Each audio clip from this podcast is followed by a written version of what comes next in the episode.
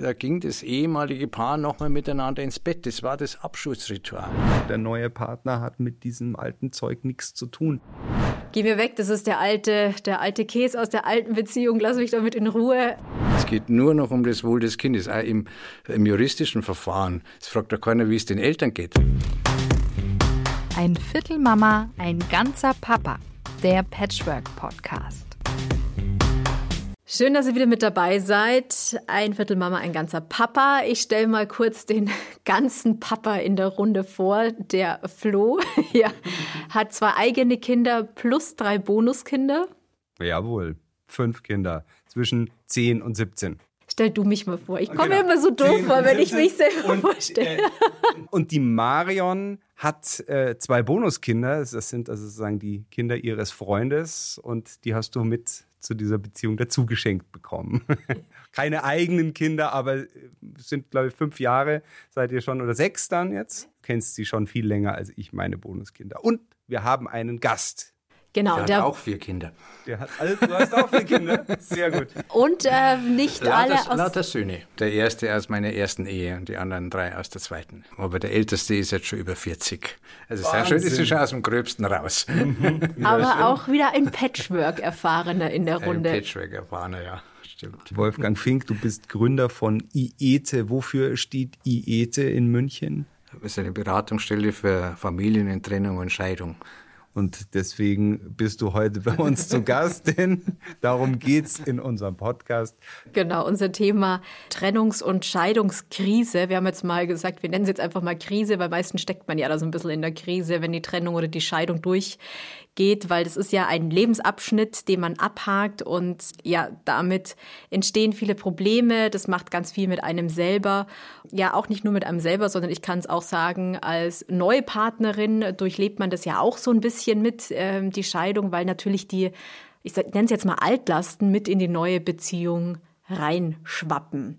Und ähm, dann, ja, es ist einfach so. Also man kann ja nicht zum Partner sagen, Mensch, du, das ist dein, äh, das, was du früher mal hattest, das interessiert mich nicht mehr. Das ist Thema in der neuen Beziehung. Und ich frage mich immer, wie, wie schafft man dieses Thema irgendwie in der Beziehung da jetzt nicht zu viel Raum einnehmen zu lassen? Ich glaube, das Thema fängt vorher an. Es geht darum, dass man mit dem ehemaligen Partner einfach einen guten Abschied findet. Wenn das nicht gelingt, dann ist natürlich die Wahrscheinlichkeit, dass das in der neuen äh, Beziehung reflektiert, sehr viel höher. Und dann hebt sich das oft nur auf die juristische Ebene, dann gibt es irgendwelche Anträge und das Anwälte sind ja nicht unbedingt jetzt äh, emotional die feinfühligsten in so einem Verfahren. Also da geht es dann einfach rund dann. Ja. Und äh, deswegen ist mir wichtig, immer vorher zu schauen, wie schaffen wir einen würdigen Abschied voneinander. Ich meine, die Person, mit der ich verheiratet noch bin oder, oder war, ist ja eine wichtige Person in meinem Leben. Mit der habe ich ein Kind oder mehrere Kinder. Das ist nicht irgendwie irgendjemand, den ich mal kennengelernt habe und äh, habe jetzt zufällig ein Kind mit dem sein. Mit dem habe ich einiges durchlebt. Da habe ich Ziele gehabt fürs Leben. Es ist ja nicht so, dass nur die Beziehung äh, kaputt geht, sondern es geht ja ein Lebensentwurf auch kaputt. Den muss ja vollkommen neu orientieren. Und äh, da ist es eben wichtig zu schauen, dass jeder aus dieser Situation rauskommt einfach und würdevoll da rauskommt. Und deswegen geht es um einen, den Abschied so zu gestalten, dass ja tatsächlich beide sagen können, okay, war ein guter Zeitabschnitt, aber es ist halt jetzt ja nimmer. Ja, dann gleich die wahrscheinlich ein bisschen banale und wahrscheinlich auch schwierig zu beantwortende Frage. Wie kann das gelingen? Es sind viele Verletzungen passiert in der Zeit. Und ich glaube, da muss man nochmal hinschauen, was, was ist denn eigentlich passiert und wie ist es passiert? Also es geht jetzt nicht darum, schwarzen Peter hin und her zu schieben. Das wird ja oft versucht zumindestens. Aber dann kommt man hin, was war zuerst da? Was war Henne oder Ei? Also das ist dann irgendwann löst sie das auf. Wir haben miteinander es nicht geschafft, die Beziehung so zu führen, dass es für beide in Ordnung war. Und irgendjemand hat dann gesagt, ich halte es nicht mehr aus und gehe deshalb aus dieser Beziehung raus. Das ist ein Akt der emotionalen Notwehr. Das ist nicht was, was ich freiwillig mache. Ich gebe nicht freiwillig eine Beziehung auf, wo ich so viel investiert habe. Ich gehe raus, weil mir kein anderer Weg mehr einfällt. Und das müssten beide dann einfach auch realisieren, dass es das ist. Es ist nicht mutwillig, um den anderen zu verletzen ich gehe jetzt, um dich zu verletzen und ich habe gesagt, ich mag dich nicht mehr oder, oder sonst irgendwas. Nein, sondern weil ich einfach am Ende bin, weil ich nicht mehr weiß, wie ich das gestalten soll, wie ich mein Leben für mich gestalten kann innerhalb dieser Beziehung. Und deshalb mache ich den Schritt raus. Und das ist nie ein leichtfertiger Schritt, das muss einfach klar sein.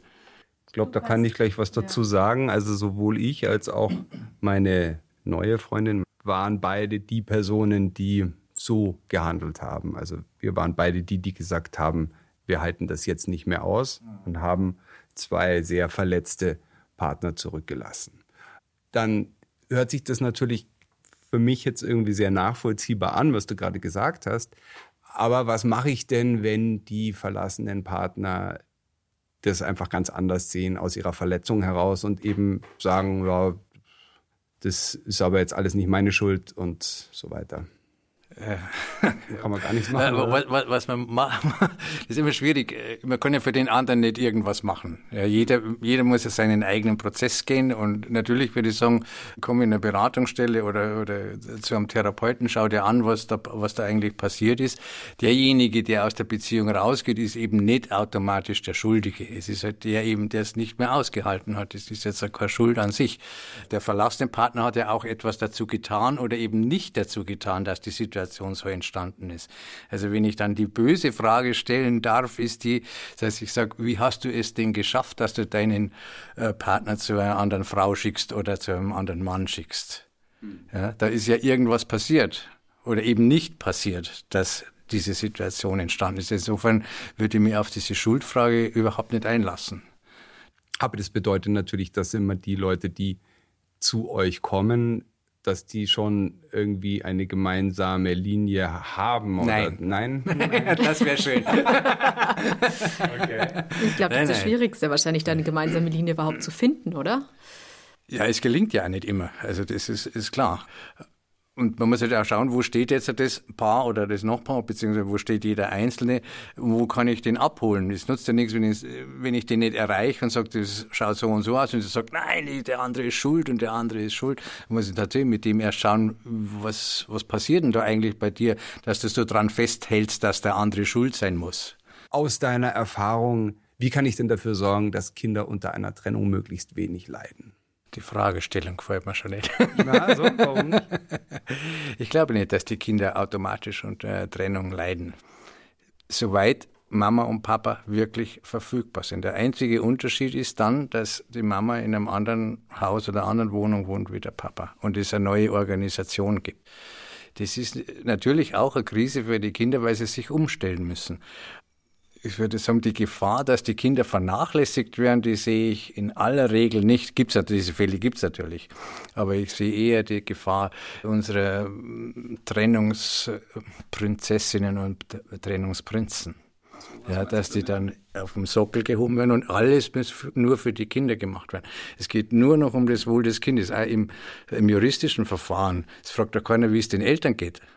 Es geht darum, wie ist das Wohl des Kindes, Wohl des Kindes, Wohl des Kindes geht rauf und runter und die Eltern fallen eben runter. Und ich glaube schon, dass das Wohl der Kinder vom Wohl der Eltern abhängig ist. Deswegen müssen wir eben schon als Profis schauen, die Eltern zu stützen und schauen, dass sie eben ihre Prozesse gut machen können und eben, jetzt kommen wir wieder, mit den guten Abschied auch voneinander finden. Dann ist es relativ einfach für die Kinder, wenn sie hin und her gehen können in die zwei Familien. Das ist die moderne Form der Großfamilie im Grunde.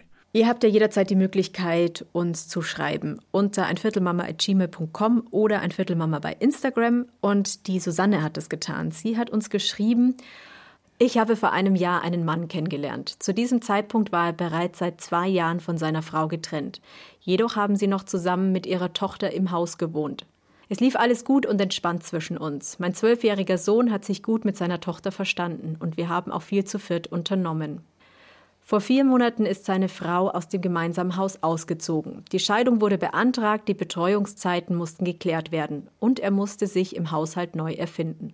Ich habe den Eindruck, dass die Trennung erst mit dem Auszug der Ex für alle sichtbar und greifbar wurde. Seine Energie geht aktuell komplett in die Trennung und die dadurch entstandenen Veränderungen. Häufig ist das auch bei uns Thema. Er teilt seine Gedanken und Sorgen mit mir. Jedoch ist es für mich ziemlich schwer, die richtigen und passenden Worte zu finden. Er ist so damit beschäftigt, alles richtig zu machen, dass er für mich keine Energie hat. Meine Frage wäre, wie soll ich mich in dieser Situation verhalten? Wie kann ich reagieren, wenn Probleme aus deiner ersten Beziehung in meine Beziehung überschwappen? Also ich glaube, dass der neue Partner dann jetzt sehr viel machen kann. Und die Frage ist tatsächlich, was höre ich mir eigentlich auch alles an von dir? Äh, Im Grunde geht es ja darum, dass er in dem Fall mit seiner ehemaligen Partnerin das klärt, wie es weitergeht. Und er ist dafür zuständig, dass nicht alles in die neue Beziehung reinfällt und, äh, und da abgeladen wird. Also es ist ein bisschen salopp zu sagen, sie ist ja nicht der Mülleimer äh, für diese Sachen, die er jetzt gerade, äh, wo er gerade Schwierigkeiten hat. Auch für so professionelle Hilfe in Anspruch nehmen, schauen, wie kann ich das besser regeln, wie komme ich besser damit klar, wie halte ich ja die Situation besser aus, so wie sie halt ist. Und dann kommen wir zu einer besseren Regelung. Aber ich glaube, für den Partner ist es doch auch schon wichtig, dass die neue Partnerin in gewisser Weise da auch, ich sage jetzt mal, eine Stütze ist. Es ist ja auch. Aber Stütze ist doch nicht, wenn ich mir alles anhöre. Nee, das ist es nicht. Aber es ist natürlich auch als, ich sage jetzt mal, neuen Partner, dann glaube ich jetzt auch nicht mehr so einfach zu sagen, Mensch, du, ähm, pff, geh mir weg, das ist der alte, der alte Käse aus der alten Beziehung, lass mich damit in Ruhe. Der Partner kann sagen, ja, erzähl mir es, aber ich will dazu nichts sagen. Was, was, was soll man denn, ja, Ratschläge sind auch Schläge. Manchmal ist es gut, einen Schlag zu bekommen, meistens ist es nicht so gut. Äh, also das führt ja dann da wieder zu Konflikten, ja. Wenn man dann tatsächlich sagt, ja, mache das anders oder mach das anders, ja, das musst du zu mir halten oder irgend sowas. Also so eine komische Form von Solidarität dann eingefordert wird. Äh, also da würde ich dann schon mal schauen, ja, was, was was ist denn eigentlich in der Beziehung los? Was macht's denn ihr da? Es ist jetzt ein bisschen fast, ich sage jetzt mal einfach gesprochen, also bei uns ist die Trennung schon durch und die Scheidung auch, aber ich war auch schon zu Hause und habe dann auf ihn gewartet, als sie noch was klären mussten. Dann kam er nach Hause, war natürlich dementsprechend geladen und es muss ja auch irgendwo raus. Sitzt du mit deinem Freund zu Hause und sprichst über die Situation. Weil ich kann natürlich jetzt auch nicht sagen, Mensch, ähm, ich habe jetzt kein Interesse, mich mit ähm, dir drüber zu unterhalten, sondern du willst natürlich auch ihnen eine Stütze sein, du willst ihn da du wirst auch vielleicht da sein in so einem Moment. Und ich glaube, es wäre jetzt dann unpassend zu sagen, ach komm, lass uns doch einen Film gucken. Hm? In Ausnahmesituationen ja. Natürlich, es ist, es ist nicht absolut äh, kein Satz darüber. Das ist ja Schmarrn. Äh, wenn die Frau anruft und da Streit gibt, natürlich kann man da kurz drüber reden. Aber was für ein Ausmaß nimmt es an? Ja, und da würde ich sehr, sehr vorsichtig sein.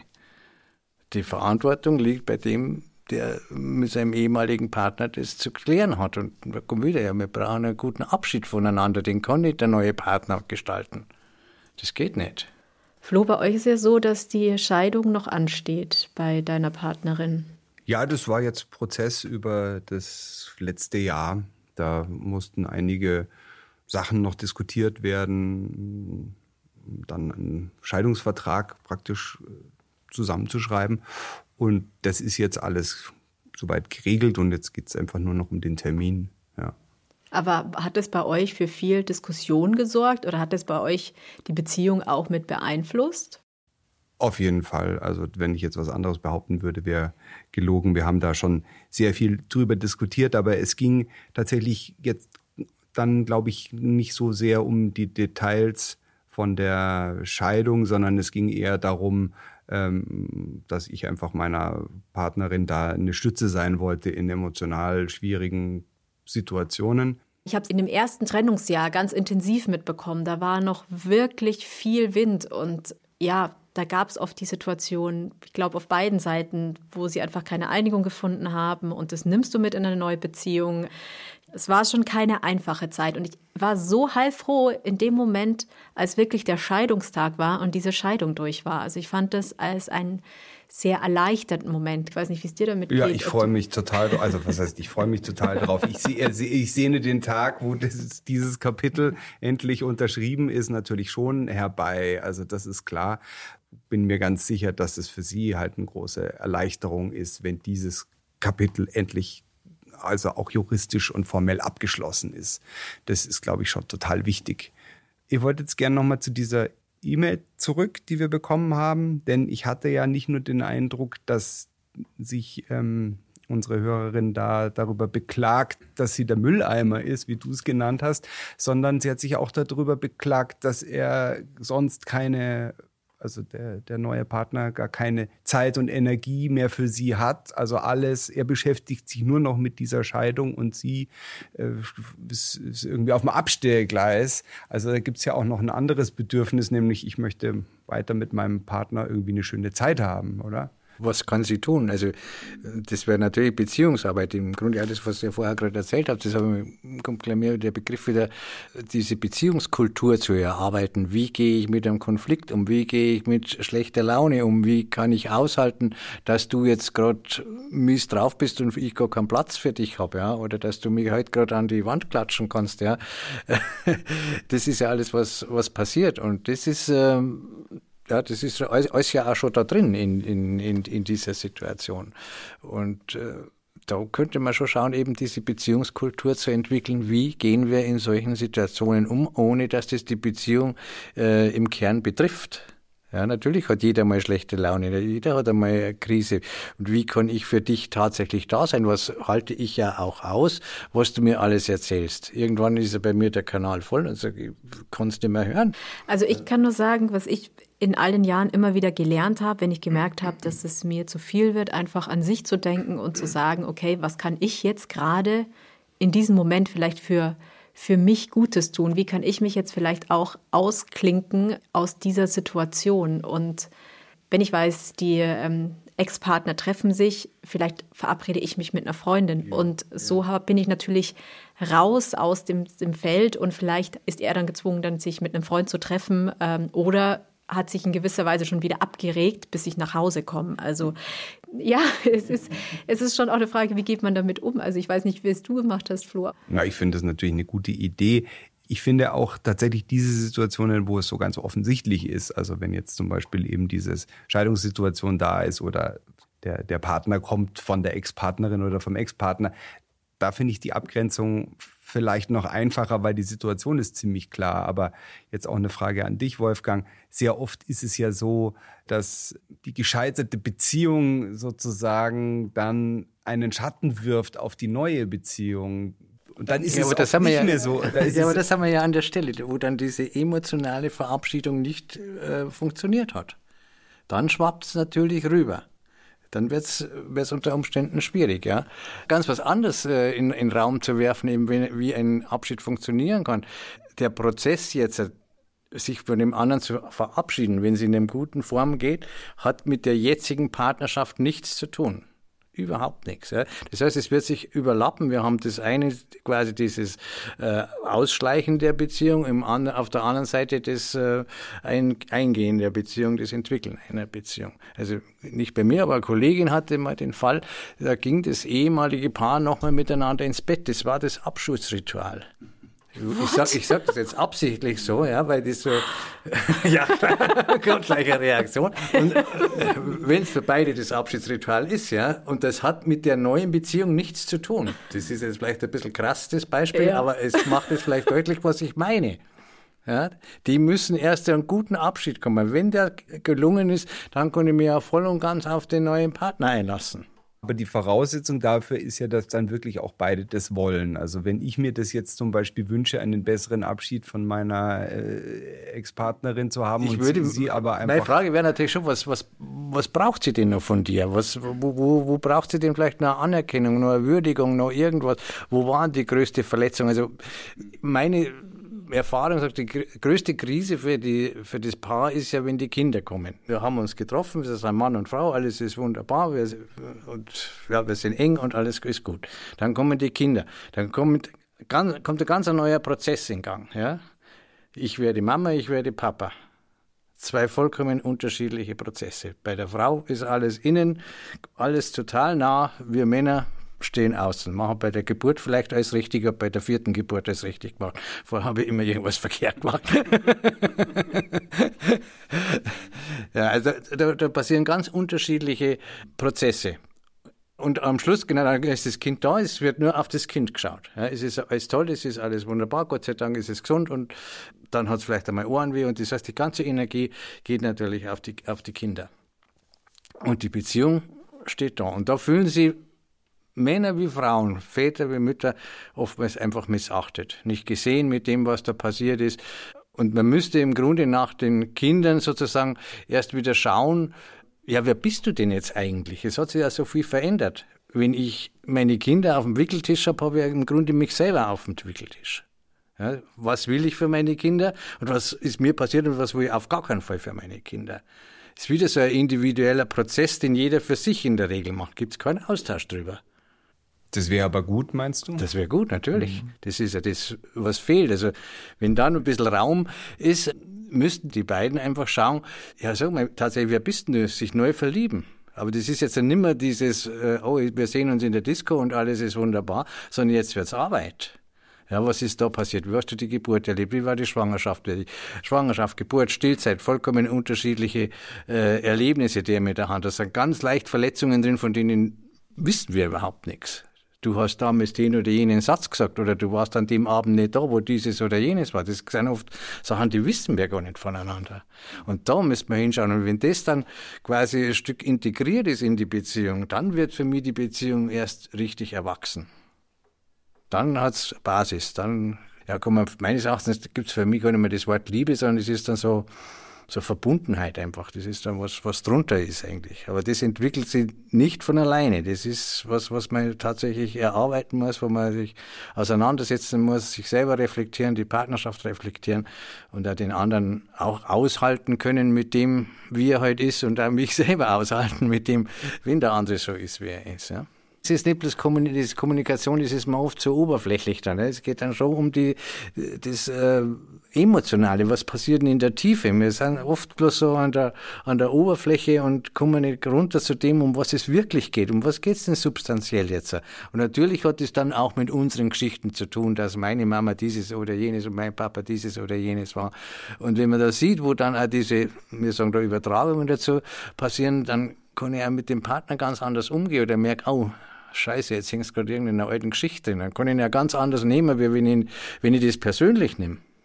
Und das meine ich mit Beziehungskultur, ne? dass man da einfach einen anderen Zugriff hat zu dem, was da eigentlich passiert beim anderen und zwischen uns. Ja? Aber wie ist es? Ich denke, das kommt auch ganz oft vor, dass einfach ja die Ex-Partner einfach noch zusammenleben, bis sie dann am Ende die Trennung den Kindern erzählt haben, bis dann der andere Partner eine Wohnung gefunden hat, da zieht ein bisschen Zeit ins Land, dann kann es oft sein, dass man schon in der Zeit einen neuen Partner trifft.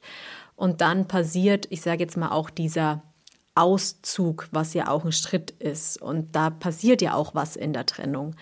Wie kann ich das einfach gut gestalten, dass, dieses, dass dieser Auszug und dieser Moment gut funktioniert. Weil ich sage jetzt mal, ich glaube, auch für die Kinder ist es nochmal ganz was anderes. Wenn Mama und Papa noch zusammenleben, habe ich wahrscheinlich immer noch so ein Fünkchen Hoffnung und denke mir so, okay, Mama und Papa, vielleicht wird es ja noch wieder was. Und dann, wenn dann wirklich einer auszieht, dann ist es ja für ein Kind auch noch mal sichtbar und es passiert ja auch noch mal was. Ja, es müsste vorher schon was passieren. Also das erste war für mich diese Ebenentrennung. Die eine Ebene ist tatsächlich die Partnerebene, ich sage jetzt einmal zwischen Franz und Maria. Die beiden trennen sich. Es trennen sich nicht Mama und Papa. Es trennen sich Franz und Maria aus irgendwelchen Gründen, die für die Kinder letztlich unwichtig sind, weil sie es sowieso nicht verstehen können. Die Erwachsenen oft verstehen es schon gar nicht, warum das eigentlich passiert. Da kann man wieder so dieses Henne-Ei-Prinzip am Schluss, ja. Äh, und dann sollen es die Kinder plötzlich verstehen. Nein, wir wissen es selber nicht. Wir haben es versucht, miteinander zu leben, aber wir haben es einfach nicht geschafft. Das war so die Grundaussage, die die Kinder haben müssen. Das heißt, wenn jetzt der Auszug passiert, äh, zieht nicht Mama oder Papa aus, sondern es zieht eben Franz oder Maria aus. Die Botschaft, die die Kinder brauchen, ist, sind natürlich erstens, du kannst natürlich nichts dafür und das zweite ist, ihr könnt auch nichts daran ändern. Ja. Und es macht auch keinen Sinn, wegen der Kinder zusammen zu bleiben, weil diese Verantwortung wollen die Kinder auch nicht übernehmen. Ich will nicht, dass meine Mama jetzt bei, also aus Sicht der Kinder beim Papa bleibt äh, und deshalb unglücklich ist. Was auch gut funktioniert hat, war, dass die Trennung ziemlich schnell und klar kommuniziert wurde. Und dann hatte ich Glück, das ist ja nicht immer in München so einfach, dass ich dann auch schnell eine andere Wohnung gefunden habe, nämlich die, in der wir jetzt gerade sitzen, sodass die Phase der, der Unsicherheit, also die Übergangsphase zwischen der alten Situation, wir leben als äh, sozusagen Kernfamilie oder Kleinfamilie zusammen in einer Wohnung und der, wir sind immer noch eine Familie, aber wie du gesagt hast, also Mama und Papa sind immer noch da, nur das Paar hat sich getrennt. Dass diese Übergangsphase relativ kurz war. Es ist ja nicht so, dass die, die Trennung sofort äh, vom Himmel fällt, sondern es ist ja tatsächlich ein Prozess erst, bis der dahin führt. Und man kann die Kinder durchaus darüber informieren, wenn sie eben wissen, erstens, ihr kennt nichts dafür, zweitens, ihr kennt nichts ändern, hat nichts mit der elterlichen Liebe zu tun. Ja? Also die partnerschaftliche Liebe ist ja ganz ein anderes Kapitel. Ja? Deswegen ich das auch für schwierig, da von Liebe zu sprechen jetzt, äh, weil die Kinder verstehen unter Liebe natürlich was anderes. Das vierte wäre dann, äh, ihr werdet alles für euch Wichtige rechtzeitig erfahren. Ja, und das gilt dann gerade für diesen Prozess. Wir wissen selber noch nicht genau, wir probieren es vielleicht nochmal. Ja, und solange wir noch nichts wissen, können wir auch nichts sagen. Und wenn die Kinder eben wieder um die Sicherheit haben, dass sie was erfahren, wenn was sicher ist, ja, das entlastet sie. Und dann können die durchaus ja diese, diese Krisenzeiten durchhalten, dass sie wissen, ja, Mama und Papa werden weiterhin da sein. Und das ist, das ist meine Sicherheit als Kind. Was hast du in deinen Stunden dann erlebt? Wie geht's den Bonuselternteilen, den Stiefeltern in diesen ganzen Situationen, in diesen ganzen Trennungsphasen? Weil es gibt ja auch nicht so selten den Fall, dass vielleicht sich genau aus dem Grunde, da kommt jemand Neues getrennt wird. Und ähm, ist ja auch für den neuen Teil nicht so einfach auch an, bei diesem System natürlich darum, dass jeder seinen Platz findet. Und äh, Zentrum in dem Fall wäre natürlich der neue Partner und, und oder du, wenn ich jetzt dich nehme, ja, äh, und du. Das ist Partnerschaftsarbeit, Auseinandersetzung und nicht eben bloß, äh, ja, dann gehe ich weg, sondern was heißt emotional? Wie kann ich emotional damit umgehen? Ja, jeder hat ja auch nur so einen Intimrahmen in einer, in einer Partnerschaft. Ne? Was, was muss ich dir denn eigentlich erzählen? Und was verletzt dich nicht irgendwo? Weil du kannst zwar sagen, ja, ist schön, dass du mir das erzählst, aber eigentlich ärgerst du tierisch, wenn er dann sagt, ich war mit ihr eben beim Kaffee trinken und es ist ganz gut gelaufen. Oder irgend so, ja, weiß ich nicht. Ja. ja klar, man darf das ja nicht vergessen, was es dann auch mit einem selber macht und vielleicht auch Ängste auslösen kann in so einem Moment. Also ich kann mir auch vorstellen, dass hier und da mal ein ungutes Gefühl entsteht, so okay, pff, mir ging es auch nicht immer gut, als Sie Kaffee trinken waren, muss ich jetzt ganz ehrlich gestehen. Also ging es dir immer gut, äh, wenn Sie sich mit Ihrem Eben, dann ist eben die Frage, muss, muss ich das erzählen oder muss ich es nicht erzählen? Es ist also äh, immer die absolute Wahrheit und die absolute Offenheit. Es muss nicht alles erzählt werden. Es muss insbesondere nichts erzählt werden, wenn es den anderen verletzt. Außer es würde die Beziehung betreffen.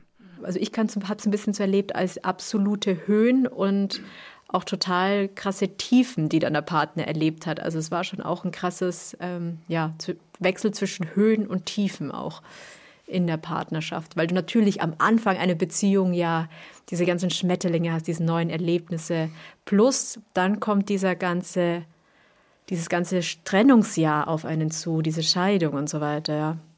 Also das war schon auch eine, eine große Herausforderung, die man so in anderen Beziehungen vielleicht nicht hat. Mhm. Ja, auf jeden Fall. Und da die Frage, was, was übernehme ich für eine Rolle, was für eine Position? Ist Im Extremfall nehme ich mich quasi als, als Frau eine Mama-Rolle ein. Und sage, oh, mein armer Bulli muss jetzt da sich rumärgern und muss das machen, muss das machen.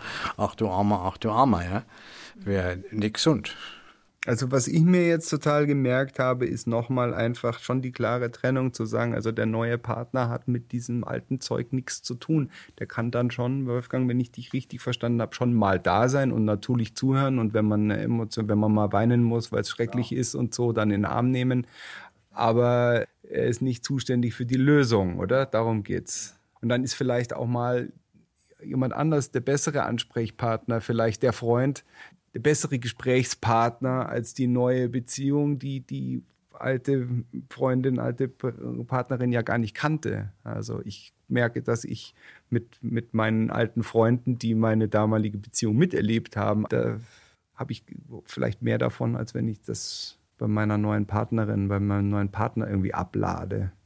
Ja, das kann ich nur dick und fett unterstreichen, dass man sich als, als neuen Partner da versucht, nicht auch mit zu sehr sich vielleicht reinziehen zu lassen. Ja, also mir ist das nicht immer gelungen jetzt. Ich Nein, mir ist es auch nicht gelungen. Ich bin also jetzt gerade am überlegen, was ich hätte anders machen Danke, Was ich auch sehr gern vermittle, ist auch die Lust am Scheitern. Mhm. Ja, wir wissen zwar, wie es geht, aber wir kriegen es halt auch nicht jetzt mal hin. Ja, mhm. Und darüber dann auch zu lächeln und zu sagen, oh, sind wir wieder an die Wand gefahren, das ist aber schön, ist auch in einer Beziehung eben, wenn man das miteinander so sagen kann, ah, haben wir es wieder nicht hingekriegt und damit ist es eigentlich schon wieder okay. Wenn einer weiß, wovon er spricht, dann bist du das, Wolfgang. Du hast IETE gegründet und bist ja zum Thema Trennung und Scheidung wahrscheinlich der Ansprechpartner schlechthin. Gibt ja noch andere Themen. EETE, wir packen es auch noch in die Show Notes. Da muss man gar nicht erst lange danach suchen, sondern kann einfach nur draufklicken. Oder privat geht bei mir. Also freiberuflich bin ich ja noch da. Vielen Dank, Wolfgang Fink, dass du dir die Zeit genommen hast. Danke euch auch fürs Zuhören. Ihr könnt uns immer schreiben an viertelmama.gmail.com und an Viertelmama bei Instagram. Ihr dürft uns natürlich auch gerne abonnieren, liken. Ihr dürft den Podcast weitererzählen. Da freuen wir uns natürlich immer ja, auch sehr wenn drüber. Wenn ihr diesen Podcast mögt, dann gebt uns Sterne und schreibt mal eine Bewertung rein. Das hilft uns wirklich ungemein. Ich weiß, dass es ganz viele von euch das gibt, die uns regelmäßig hören. Schreibt uns doch mal eine Bewertung bei Apple und gebt uns ein paar Sterne. Dann kriegen noch mehr Leute, die sich für dieses Thema interessieren, Patchwork-Familie, dass es diesen Podcast gibt. Bis in zwei Wochen. Ciao. Ciao. Ciao. Ein Viertel Mama, ein ganzer Papa. Der Patchwork Podcast.